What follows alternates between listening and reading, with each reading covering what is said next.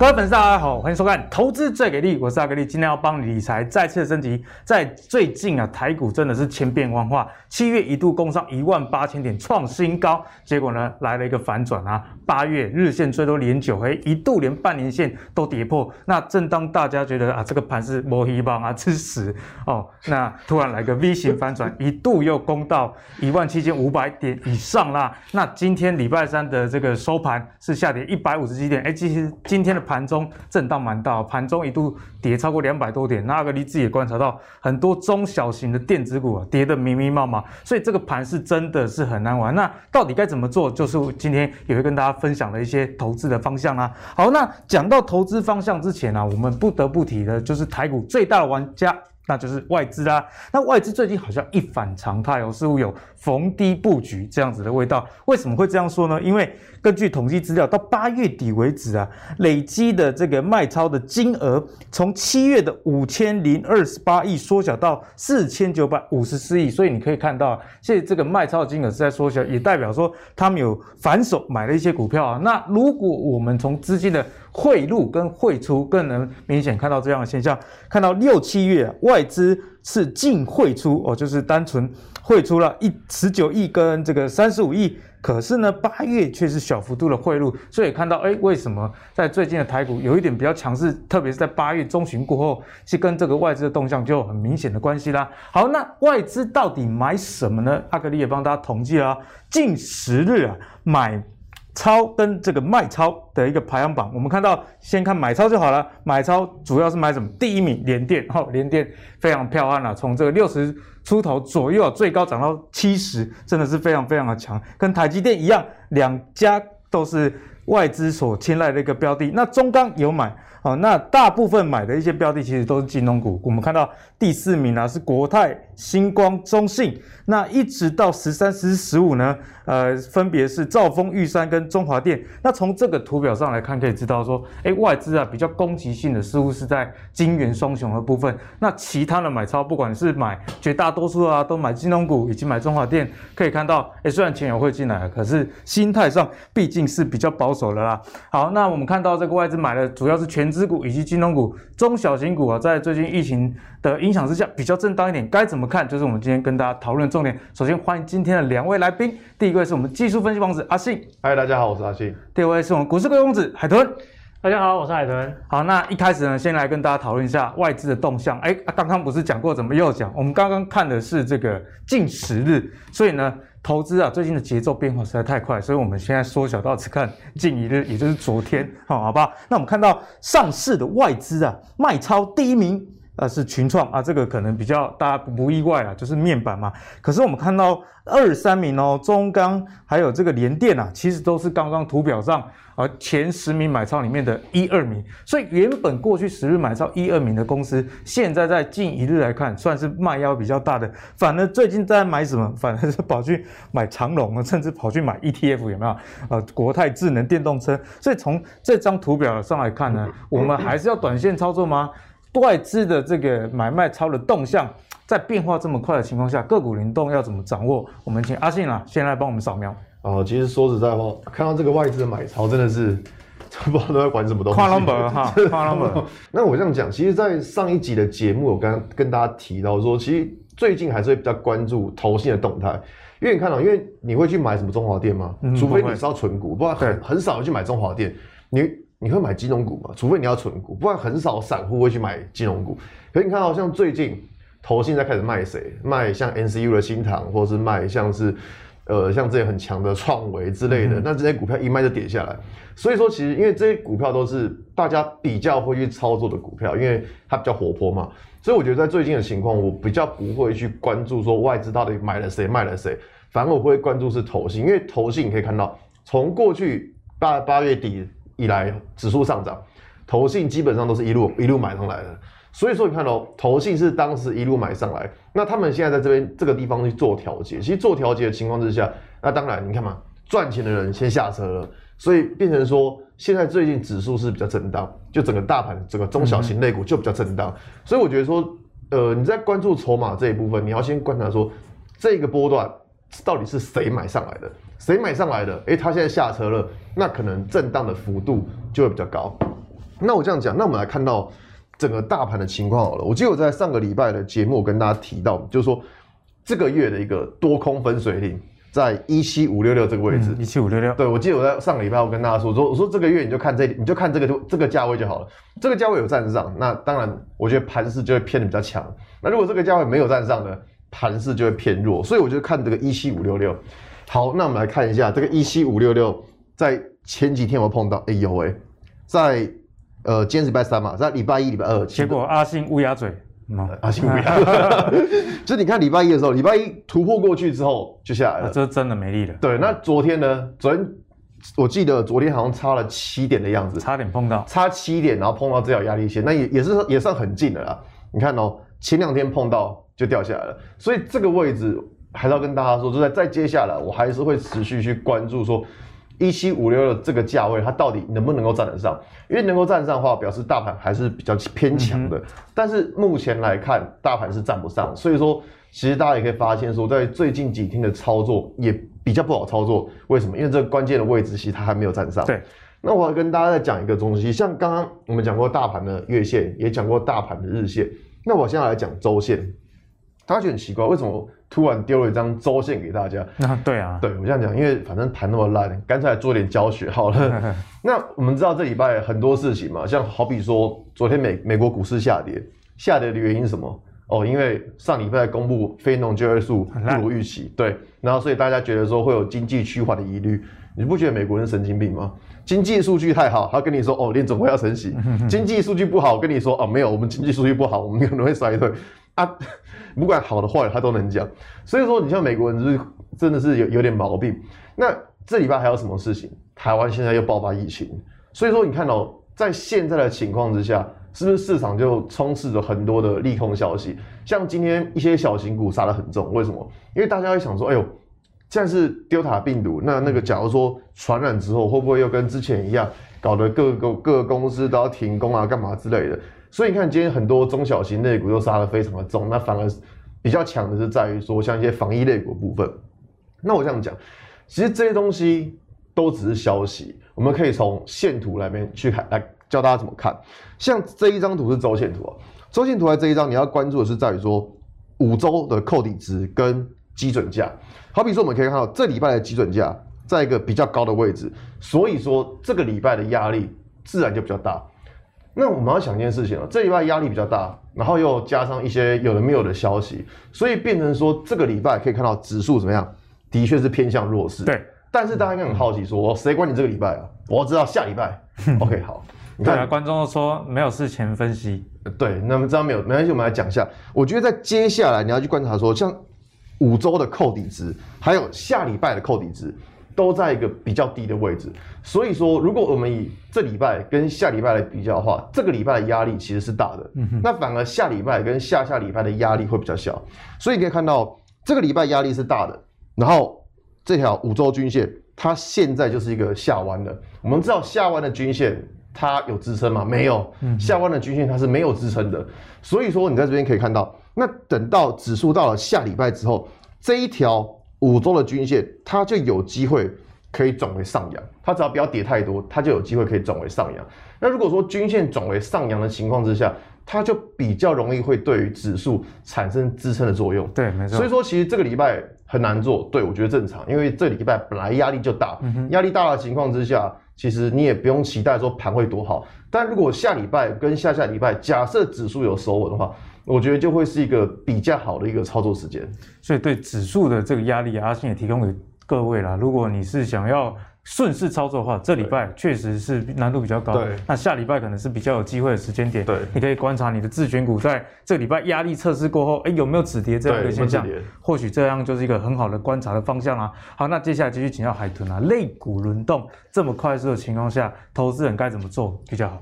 好，那先聊聊这个最近这个外资买超台股的事情哦。那我是觉得这个外资买超台股，我觉得大家看看就好，因为我觉得是因为最近美金、美元、美元最近是比较弱势的哦，所以导致说，哎，它有些钱是往新兴市场跑，然后所以呢，造成哎台币最近其实也相对强势，然后就不得已有些资金就进来。那刚刚也看到了嘛，它其实进来的资金都是买一些就是不是大资的。哦，就是 ETF，所以等于说有点进市场避险的感觉，然后，所以他也没有说真正的投入到说一些展望很好的公司。那其实像上礼拜我也有分享到，为什么投信啊外资最近都会买金融股一些 ETF，因为我说过嘛，他当看不到更好的展望的个股的时候，他就会把钱转向一些防御型个股，或者他看到可能国际有些风险事件，他们都有一些资金使用的那个最下限是七十 percent 嘛，所以他一定有钱在股市里面，所以他就会转去投那些公司。哦，那这是短线外资为什么买超台超台股原因。我是大概是这样子看，那另外还是大家大家追踪一下这个多空头加速比例哦，占大盘的比例，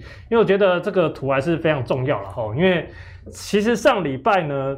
上礼拜其实我有提到，就是诶短线的多空头加速，诶其实是有黄金交叉的现象。那其实指数又站上季线，那我也预估过说，诶其实在这个礼拜或是下礼拜，应该说就是接下来两三天，月线其实就要翻阳。其实月线昨天就小幅翻阳了，所以其实短线是有机会成为助力的。那但是吼，好巧不巧，就在算是准备进入发动期的这两天，嗯哼，结果呢，诶短线多的加速，因为昨天跌，今天又跌，所以反而短线多的加速没有呈现一个。坚持住的一个状态，反而是往下准备要去跟空方要再次死亡交叉，哎，所以这个代表什么？哎，短线的多方动能又转弱了，哎，这是其实是蛮大的一个问题吼。那另外就是长线的部分呢，你会看到说长线的绿色的空头加速，其实快速的往下，好，哎，好事啊，因为等于说很多跌的很弱很惨的股票，短线有反弹上来变成整理的现象。对，那可是问题是你会发现什么？哎，长线多的加速并没有强势的拉起来，代表说其实正式转强的并不多。那你也看到说，其实从那个前一波这拉抬弹回季线之上，大部分都拉的是什么？半导体、金融股，大概就这两大类哦，大概就这两大类。航运本来预期要反弹，结果也弹不起来，所以就变成说，整个群龙无首，主流又没有人接棒，所以我觉得说，接下来整个的。不管是选股难度还是操作难度，我觉得都是非常高的哦。讲坦白一点，然后就是我可以跟大家讲，我都会列一个我自己的观察股名单，就是明年展望好，现在现行强的，到昨天为止大概百分之八十都跌破线，所以就是你说说真的说接下来要怎么选股，说真的，我觉得很难选，很难选，很难选。操作的话，我可能也是就是很难操作，那不如就可能要尽量。现金为王，投资新台币，投资新台币。好，那指数的部分，我看法可能跟跟我们阿信哈就稍微不太一样。嗯，终于有不一样的一天了。对，阿信说下礼拜是机会嘛？我觉得下礼拜反而是风险。但是说，因为其实我觉得现在大盘处在一个很尴尬的状态，嗯、拉指数就出中小。对，整理的时候中小有机会动。哎，这是两个，大家先记住这两句话哦。拉全值会出中小，但是整理的时候全值休息，哎，中小有机会动。然后，但是大盘指数出现一个什么问题？看哦，月线，我刚才说嘛，其实已经转阳了，对不对？好，这是很重要，是短线的助力哦，推动指数的助力，推动指数就怎么样？就是杀中小。好，然后现在有个问题哦，如果整理的话，哎，也不是坏事嘛，因为月线会持续的往上推上，因为这边月线持续往下去做扣低，这也是好事嘛。哎，继续整理还有机会，没错。可是问题是有个很大问题在季线。季线发生什么事情？季线其实现在正在准备，大概在下礼拜二、礼拜三开始准备要往从一万七千五百点出发，往万八前进。那这时候如果你在整理盘的时候会怎么样？你会发现有一个很很有趣的事情哦。诶，明明指数撑在季线上，可是季线就开始往下弯。好，所以变成说明天就下礼拜就变成说，指数虽然是大于季线，可是。趋势的力量却开始往下，其实这个时候对指数是一个很大的压力，这这是我说的矛盾的现象。如果你整理的话，动中小，可是指数拉不上去，下礼拜就变压力。可是如果你趁着这礼拜去拉指数，哦，去追上万八，哦，避免这个季线的扣底转为压力的话，那变成什么？拉权值出中小，其实两个方面我都不对，所以就变成说，为什么我会说接下来一个礼拜，下礼拜反而是一个很尴尬的事情？因为其实我本来预估说，这礼拜是有机会借由这个。多空头的加速啊，短线转强，看有没有机会去带动长线的多头家的转强，可是并没有发生。哦，所以我会觉得说，反而下礼拜是应该说今天开始到下礼拜会是一个蛮尴尬。哦，就算拉也不对，不拉也不对的一个状况，嗯、所以我自己会比较偏向说，哎、欸，可能大家多观望会跟多观望会比较安全一点。嗯，好，那两位其实也都提醒大家风险的意识最近是必要提高。那阿格力自己的选股跟操作其实也是一样，选股一样。就跟海豚一样嘛，嗯、选了很多，但是最近看起来都不是太太好了，所以现金的水位确实也留有一定的一个程度。那诚如之前阿格力也跟大家常常分享的，其实任何的盘势可不可以投资，绝对是可以的，嗯、只是说你的资金水位的这个拿捏就非常的重要了。那如果你跨博哦，那也不知道什么时候该加码，不妨参考之前阿信也有教过大家的。如果你现在投资啊，你账面的损益有在增加的话，再来加码，再来加码，代表你是顺风的嘛。对，他就算看错，那原本有赚的也不至于伤到本金。好，提供给大家做进一步的一个思考啦。好，那我们接下来要跟大家分享的啊，就是这个散户目前下车的一个族群。哎，这散户下车很重要，因为之前的航运啊财报好。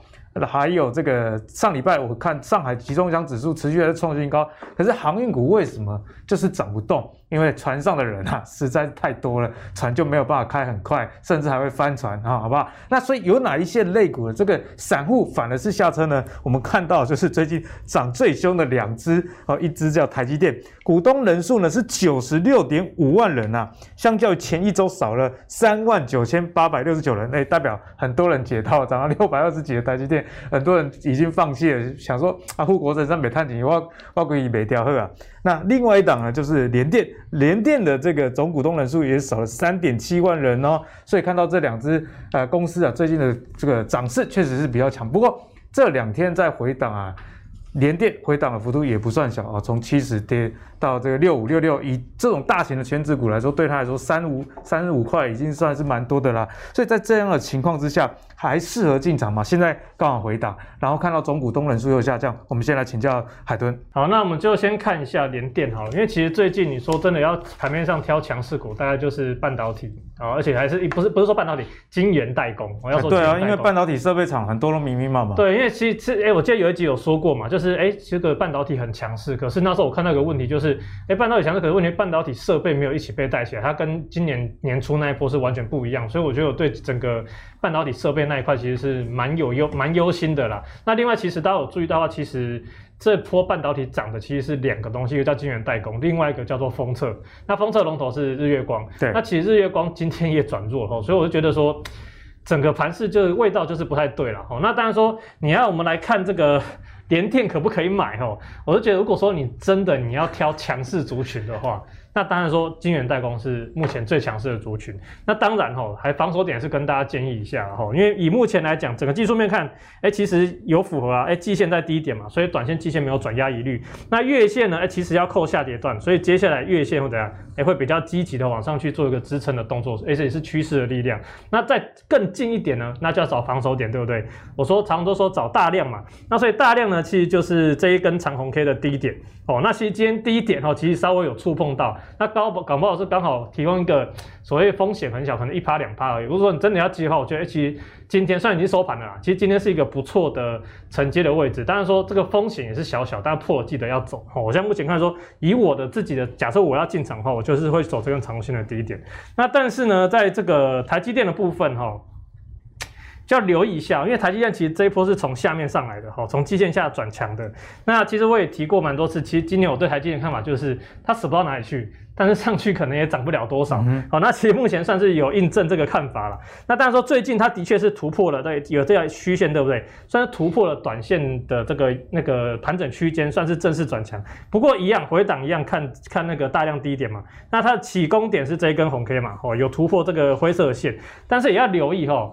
如果这根大量低点被跌破，就代表什么？哎，其实短线它这个突破区间是失败，反而变成一种假跌破的状态。那当然，因为目前联电跟台积电算是盘面最强的两只股票，像今天不是尾盘拉了不到七八十点嘛，吼，好像就是拉台积电嘛，对不对？所以如果说连台积电跟联电这边的大量低点都撑不住的话，我觉得，哎，真的可能要警那个警铃要再调大声一点，甚至就是要更小心一点，对于接下来的盘势操作的部分。嗯、所以呢，阿格力自己听起来也觉得。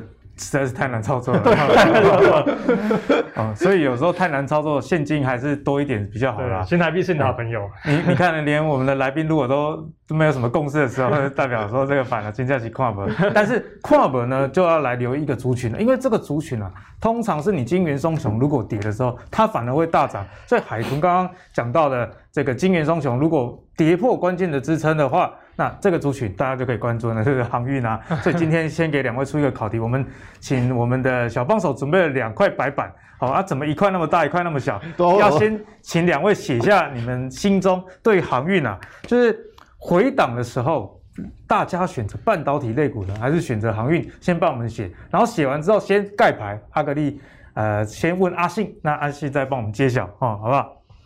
好，写一个字就好了啊，写那么久，哦、半或者是行。好，好了吗？好，好，准备来喽。先来请教一下阿信。好，秀一下答案吧，阿信。船。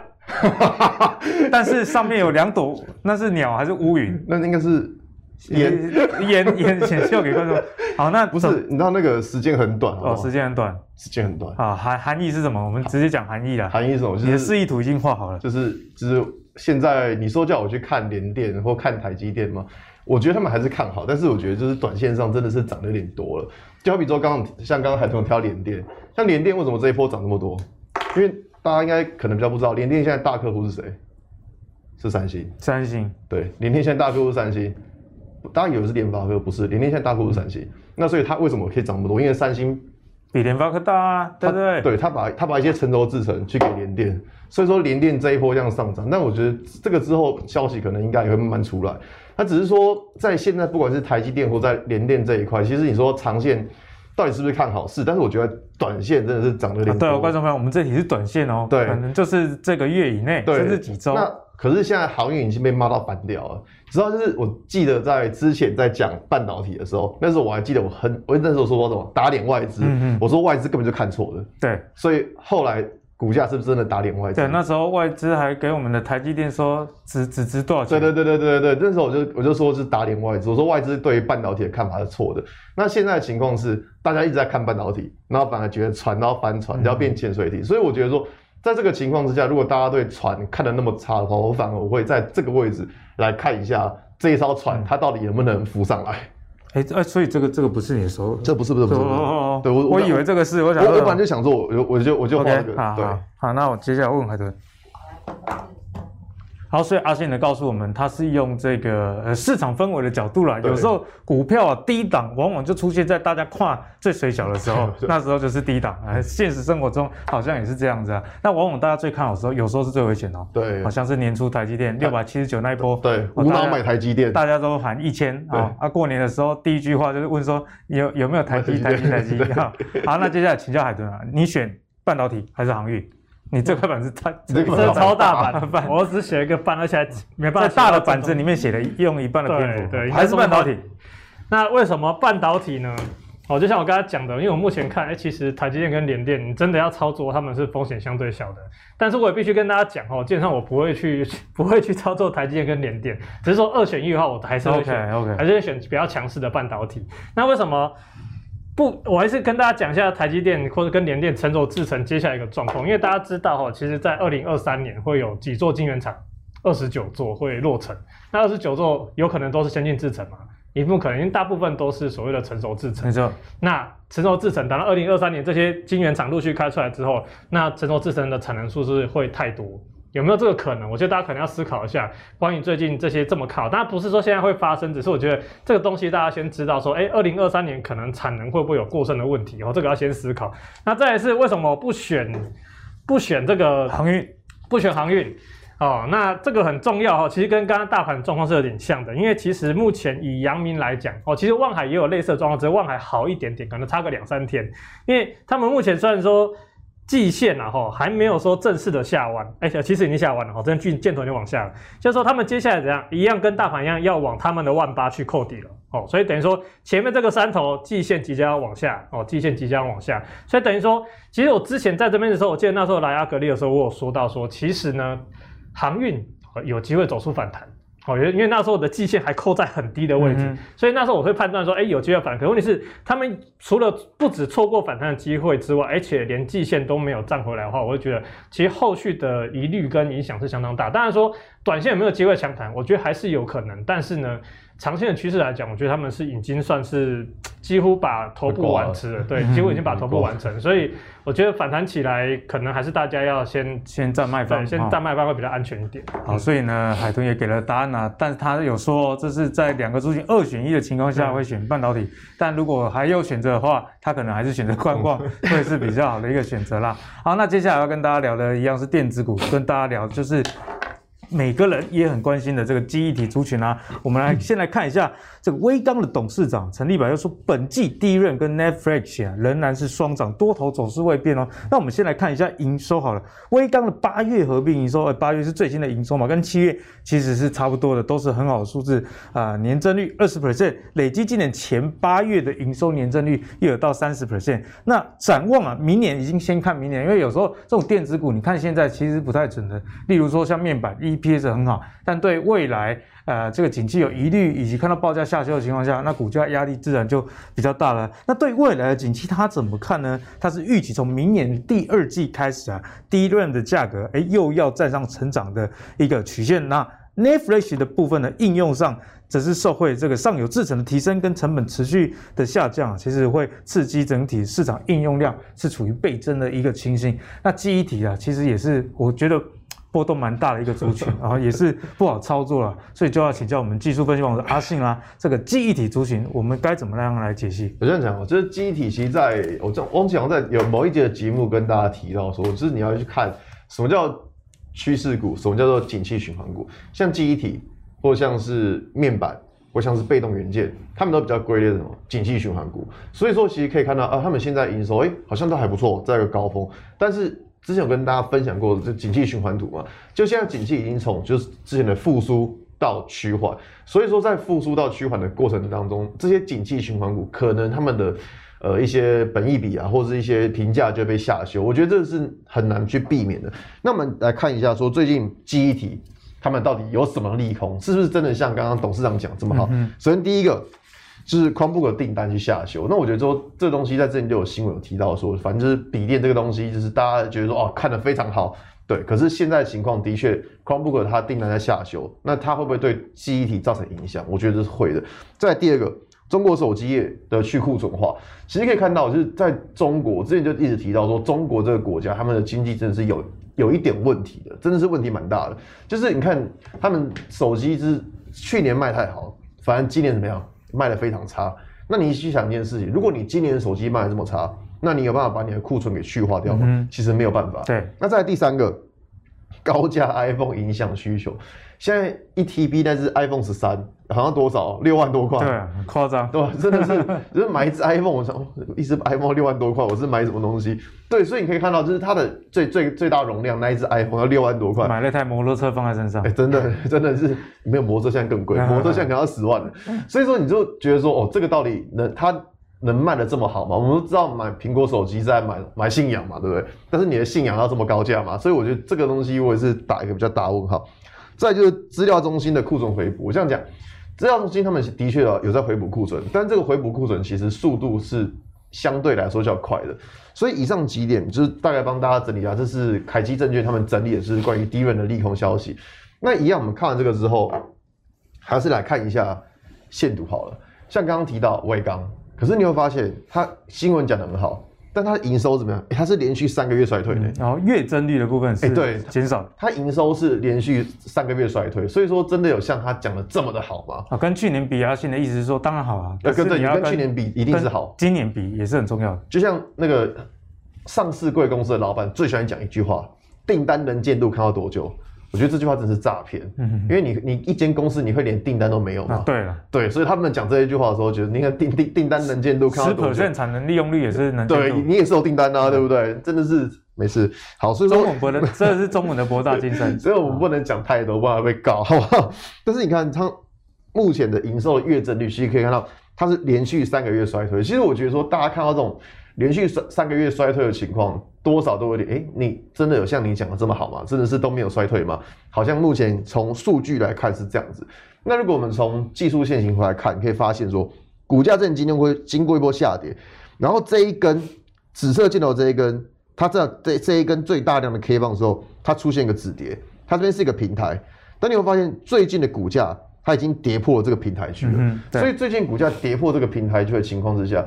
那我就会觉得说，这个地方它可能就会有一点压力存在。这个是在技术线型我们可以看到，整体平台已经跌破，对，其实蛮严重的。对，那再来我们看一下微刚的月线图。其实月线图非常重要，你不管是看指数还是看个股，你都一定要看月线图。像刚刚我跟大家讲的大盘的关键位置，也是从月线来看的。嗯、那你看哦，月线一个很重要的地方在于说，它到底有没有办法站上五个月的均线？你看哦，在之前绿色箭箭头这个地方，股价它跌破了均线之后，哎，后来怎么样？就一路下跌。那等到它站上站上五个月的均线之后，股价是不是一路上涨？所以说你可以看到，如果你现在要选股，如果你发现这一档股票现在还在五个月的均线下方的时候，它的确有机会可可能会反弹，但是反弹它有没有办法去走一个比较长的波段，这个就是打一个比较大的问号了。所以说，如果说你要操作，那你先想好，就是说，OK，你是要抢反弹，还是说你是想要做波段，就有点类似刚刚航运股讲的那种状况一样，嗯、就是说我们到底是要短线操作，还是说我们想要帮它放个波段？对。那如果你说航运股像刚刚讲，你要放波段，我个人觉得就是，哎、欸，风险会有点大。那你说你要强强强反弹，我觉得可能跌升难免都会有反弹。但你可以看到像这张图，如果说以威刚的情况来说，现在的股价。已经在五个月的均线下面，所以它会不会说哦，这边止跌，然后有反弹？不知道。但是你要你能能够确定一件事情，就是说，如果你想要股价是能够像之前这样子有一个向上的波段的话，先看一下。五个月的月均线，它到底有没有办法站上？嗯、我觉得这才是关键点。所以，那如果要比较长波段，大家观察月线的一个变化。对，没错。好，那讲完了这个晶圆代工、航运以及这个记忆体之后啊，阿格力要帮大家准备一个题目，因为有些网友说啊，你们都没有事前分析。好，那我们就来做一个比较事前分析，就是这些公司啊，大部分的情况之下。它如果是专注在这个题材，它的 EPS 可能还没有，或者是也不好看哦。那这个题材就是低轨道卫星啦、那低轨道卫星其实国外已经是现在进行式的，只是台湾比较少谈论到这个话题，因为在应用上确实国外是比较需要。例如说像美国，那为什么需要这个低轨道卫星呢？它就是用来补足这五 G 网络的一个呃不足啦。为什么说不足？因为台湾是很小嘛，所以你基地台的架设这密度相对容易。呃，比较高。那你如果在美国，像在沙漠，那你以后的这个电动车要搞自动驾驶、要联网的情况下，你要连到哪一个基地台？好，所以这就是低轨道卫星未来的其中的一个应用。那 TrendForce 呢就已经预估了，到明年啊，这个卫星市场的产值上看两千九百五十亿的美元，诶，这是一个蛮高的数字，而且啊还在持续的成长中。那最关键的厂商之一。当然是这个 SpaceX 这个计划嘛。那其实台湾呢，已经有很多公司有打入 SpaceX Starlink 星链计划的供应链。那包含了像台阳哦，台阳算是在台湾低轨道卫星的概念股里面比较指标型的。但指标是说，呃，大家知道它是这个概念，但是营收 EPS 也还没有到太好看呢、那另外还有像是启碁、升达科、同心电等等。所以这一块星链计划，如果是比较喜欢看未来趋势的朋友，该怎么样去解读呢？那我们请海豚啊，先来帮我们见见这个族群。好，也说见见，也不用没有不用说到见见啊，就我们大家看一下这个题材的未来性啊，就也不是说不差。那先刚刚讲到，刚刚刚刚说到那个两千九百五十亿嘛，对不对？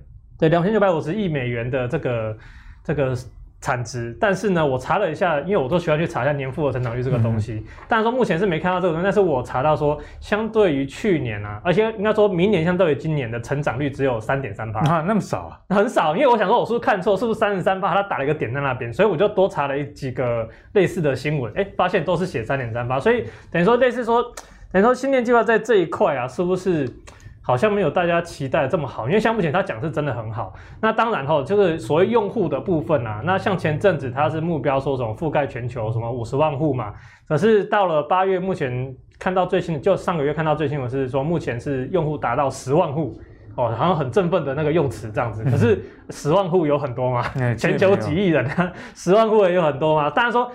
正面来解说就是说，哎，它的渗透率还很低，未来成长性非常大，哦，就跟电动车一样嘛。但是实际上到底会被用户接受，我觉得也是需要后续观察。因为可能，因为像这个，我有看到一些资料是讲到说，SpaceX 在这个星链计划上面要到损益两平，可能要到二零二五年，所以2025对蛮长的时间。他说目前基本上都是亏本在做，因为基本上他这边其实也有提到了，就是说。诶，他这边就是用户，你要用钱呐、啊，除了这个四九九美元的这个费用以外，哦，架架设费用以外，然后联网之前可能要付将近六百美元的这个设置费用，诶，六六百就多少？其实台币大概就是一万七千多了嘛，对不对？那其实设为这个快速普及的这个主力之一。那另外就是说。它整个在基地台也有一个问题，就是说它非常受到天候的考验，嗯、比如说日晒，对，晒太严重，那个机器会宕机啊。那我在想说，那它上说上面都写这个原因，那我想说，万一像有些地地地方容易下冰雹的，会不会把机器打坏？那有些地方那个像台湾的云多雨多的这个地方，会不会影响它的收讯品质？我觉得这也是接下来我们可能要持续关注这个技术的发展状况。好，这个是一个大重点。那另外就是说，他们说他们其实像目前这个接发。这个装置哦，组合这个成本哦，其实超过成本哦，超过一千美元，但他们只卖四九九，等于是亏本在卖，亏本在卖的哦。所以说这个他们也有在讲到说，他们也是极力想要降低这个成本的这个费用。那问题是降低这个成本费用之后，会不会影响到供应商的报价议价能力？这个后续也要观察。那当然说以台湾来讲了哈，当然是说对这个星链计划的。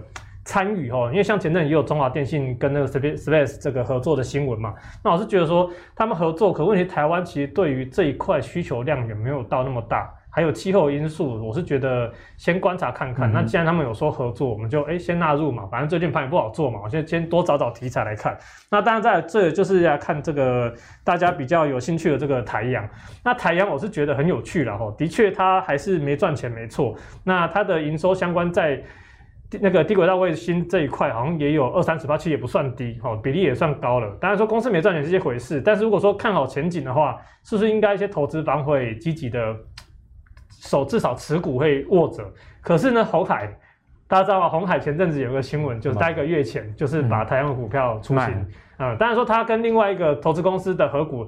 的那个股份还是在，可是哎，红海却自己把先把他的好像三趴还是四趴的股权就先卖掉，那我就觉得这对这一点我就觉得，哎哎，妈妈不要你，跟你切割嘞，那这一块这个公司真的还有机会吗？那这也是打上一个很大的问号。那当然说，我们撇除这些，我们把它当做杂讯好了，什么被晒太阳晒到会坏掉啊，还是说妈妈不要你，哦，这个货卖坏这个不看的话，我们先来看技术面。其实技术面一看，哎，发现哎，其实还蛮有趣的哈，就是说它。虽然说季线目前算是在扣平的状态，等于说它万一这边一根下去，哎，季线就会转压力。可是呢，问题是短线来说，它其实也处在一个发动期哦，因为它的月线是持续在扣在低档的，所以等于说季线呢，呃不，这个月线会上来跟季线黄金交叉，哎，变成助力嘛。那加上它最近的形态，哎，也符合什么？哎，其实上礼拜我有跟大家讲过杯柄形态，哎，有一个碗，然后横向整理，哎，密集的价格整理区，量能有缩下来，哎，各方向都很符合哦。可是我跟大家讲，大家在看形态的时候。要有一点点，就是掺一点点基本面的条件进去啊？怎么说？因为我在自己在看这个形态的时候啊，我会去看这间公司的展望够不够强。嗯、因为通常杯柄形态后续你要去做发动，你通常要搭配比较强劲的展望或者是强力的获利数字。那你说它的展望有没有？不能说没有哦，但是它的获利数字呢，其实就。呃，就嗯，大家看图应该就知道了，然后就是虽然说毛利率，哎，最近好像哎，第二季有比第一季大幅的弹升，可是跟去年同期相比，还是是年减的状态。那它的存益率哦，下面这两就是存益率，税前跟税后存益率，还有包含盈利率，这个就非常的不好看。看管销的成本蛮大的。对，不只是管销成本啦，就是看起来就是这些公司在干什么，怎么会赔成这样子哦？就是。这个净利率到负十趴左右这样子，所以我就觉得说大家可能要观察一下哦。所以我跟大家就是技术面有时候哎，可能还是要配合一下基本面的状况，因为你有营收，因为我常常说过，营收的成长动能是股价的成长动能哦。所以你当你获利没有出现成长动能的时候，你要去推动的股价就只能靠题材、靠梦想哦。所以当这一块没有足够支撑力的话，这形态其实有时候会失败。嗯、那当然说。如果以操作面来讲，我台阳可能就比较会设定成短线操作的目的标的。那如果说攻出去，因为题材不够，我可能就很快就找停利点出掉。那但是如果往下往下走的话，哎，破线其实风险不太大。嗯，所以听起来，如果有兴趣操作的朋友，还是技术面的。一个操作为上啊，而不要太过于希望基本面的一个变好，因为我们看到这营业利益率啊还在下弯的趋势当中。对啊。不过我们不得不说了，这个题材以及太阳的主力还蛮强的，因为年初的股价三十几，现在已经翻倍了。嗯。哦，所以呢，有时候股价跟基本面往往是两回事，特别是在一些呃靠想象力的族群上，因为我们还不确定这个。财报到底未来是好或不好，就提供给大家做进一步的思考啦。好，那刚刚讲完那么多，两位总是要带给大家一点压箱宝，因为节目传统，最后还是要请来宾讲自己的观察。我们先来拷问一下我们的股市贵公子海豚好了。好，大家一定很期待，我想今天想出什么菜，对不对？对，抱歉，今天没有菜，今天没有菜，卖光了。对，一方面是我自己真的空手了哈，一方面就是说真的，我自己有说过，我把明年展望好的标的，然后技术面强势的，我的那个选股清单啊，就是大概到昨天都差不多都破线，那今天就不用 讲，有些都续跌。如果昨天我没有砍的话，今天要再吃个三五趴，所以呢。基本上，好，我还是可以跟大家分享一下，我看好明年的产业，大概就是两大族群，一个是车用啊，这个不用讲，因为我已经讲到烂。那特别是在充电桩的部分，那当然说最近可能建和兴，因为我推过很多次了嘛，建和兴最近可能表现也转弱了。那我是觉得说它的长线题材很很好，因为因为大家知道最近车用电子可能因为哎这个砍单的问题，车用就是车辆。车厂很多砍单的部分，其实已经有点延烧到车用电子这一块，似乎啦吼，有延烧到这一块，那所以导致很多车用电子最近也表现弱势。但是充那个充电桩的部分，像建和新啊，或者是说信邦哦，这两个是是充电桩比较大宗的，那他们呢基本上是属于基建的题材，所以我觉得这一块呢受影响应该是相对小，然后对未来的成长稳定性应该是比较好的。那另外一个吼，因为刚刚讲了充电中那个充电。电动车跟充电桩是明年年复合成长率三十趴以上的嘛？那还有一个呢，有机会有到二三十趴以上，叫做电子标签哦。那这个就是可能大家比较熟悉的，就是元泰啦，或者是晶宏，或者是什么正耀这一类的。嗯、那整个大家说，因为疫情的关系，加速了这个产品的普及率。那这个产品在大陆的渗透率也不到五趴而已，所以我觉得这一块呢，其实在明年是蛮有机会再持续再强劲成长。那我觉得这两大族群呢，我觉得大家可以好好去做追踪。好，那海豚呢？虽然现在没有观察中的个股，应该是说有观察，但是没有想下手的啦。对，没有想因为那个现行上，滨海豚的操作节奏是比较属于短线交易的一方啦。所以呢，大家如果是短线操作的人，不妨参考海豚这样逻辑，产业对。但是如果你的线形还没有到很漂亮，例如说连季线都站不上，嗯、那也不要太采取攻击的一个态势。好，那最后就来请教一下阿信了。阿信，最近呢，你在观察个股，现在这个盘还有没有？我先讲一个东西，像刚刚海伦有提到车用跟电子标签这一块，那其实还有一个族群，就是之前我们也有讨论过，像是 ABF 载板。那像这边其实比较看好是景硕，嗯、因为景硕它接到 AMD 的大单，对，所以说其实如果以这三家来说的话，其实会比较看好景硕。然后嘞，今天股价是跌停的，所以其实看好的就是，其实你知道说 OK，它它的营收不会太差，就是它的接到谁谁的单，它的营收不会太差。问题是有时候股价就是会跟你想的不太一样，那只是说其实在这边还是呃，如果说个股要有基本题材的话，还是会看一下说在技术面这部分到底是有没有转强或是有没有支撑。嗯、像刚刚海豚也有提到电子标签，在之前我提到过电子标签最上游是晶宏，中游是元泰，下游是正耀，它就是一个电子标签。那现在因为疫情的关系，所以我觉得它也算是一个疫情受惠股嘛，因为我们知道无人商店嘛。无人商店情况之下，你要降低人与人的接触，那你就是不要电源。那不要电源呢？啊，就会用到这个电子标签。所以说我们来看下元泰。那为什么会讲元泰呢？其实我觉得元泰真的非常有趣。他昨天公布营收，这个营收大家觉得是好还是不好？年减呃月月减四十八趴，年减四十三趴，看了会害逃的。这这个看了，所以看了一下，真是汗都滴出来，我怎怎么烂？嗯、之前都是几亿、十几亿的营收，为什么怎么怎么这个月才，怎么上个月才八亿？这样发生什么事？对，那可是我跟大家讲，有时候看到这种烂营收啊，有时候反而你要去看一下说隔天股价的反应。嗯哼，今天大盘烂不烂？够烂的吧？很烂。它有跌吗？那 没跌还涨啊？哎、欸，对。所以你看哦。像这种营收公布出来，你绝对不能说它是好嘛。当然我知道它有一些订单递延的情况，但是这种营收公布出来，绝对不能说说它是好。然后今天大盘烂不烂？哎，也烂。但是今天大盘烂，营收也不好，可我股价，哎，今天股价算逆势，算强咯。就很多股票都已经跌到乱七八糟，它的股价算逆势较强。所以像这一种状况，我会把它称叫做利空不跌。对，就它有利空出现，但它却利空不跌。我觉得这种对于股价来说。呃，可能比利多消息还要好，就是比如果利空消息跟利多消息，其实我比较喜欢这种利空消息，就有利空出来的时候，股价是不跌的，代表说可能背后还会有其他利多出现。嗯、那好，那我们来看一下它的线型的部分，像这张图有一条很重要的线叫什么？七十二均线，可以看过去从二零二一从今年一月开始，股价它每一次回到这条均线，哎、欸，它都有撑住、欸，哎。所以最近的股价，它刚好又回到了均线附近。那你看哦，最近股价回到均线附近，在它过往的情况是，它回到均线附近都有支撑。所以这边的观察的重点就在于说，这一条均线它不能跌破，它跌破，它过去一年它整个趋势都改变了。嗯。所以你就看它现在在均线附近，它如果能够守得住均线，就表示说这一档股票在下方是有支撑的。那如果跌破均线呢？其实你也不用太担心，因为什么？因为最近的股价其实距离均线没有太远。好，那我们再把这张图放大一点点来看，你看哦，股价从高档上跌下来，它现在这一段这一段还没有出现，大家问好了，这一段还没有出现。但如果说假设它出现了这一段，不就表示说一个 W 底就成型了，就成型了。对，所以说我看的中间就是说，的确它现在的线型真的是长不怎么样，上方一堆均线，嗯、但是所有的股票在底部的时候线型都是不怎么样的。所以我觉得这个大家要很习惯，那只能说涨上去之后，它底部才会成型。那现在的情况就是说，它刚好在一个下方的一条均线支撑附近，所以就会观察说，在均线支撑附近，股价到底能不能够止稳？那如果能够止稳，后续如果又能突破颈线这个八十二块一的话，就表示这边一个 W 底，它就成型。就大家很常听到什么两只脚嘛，对不对？两只脚嘛，对不对？所以说，我觉得这边这边我会观察重点说，如果均线能撑能撑住。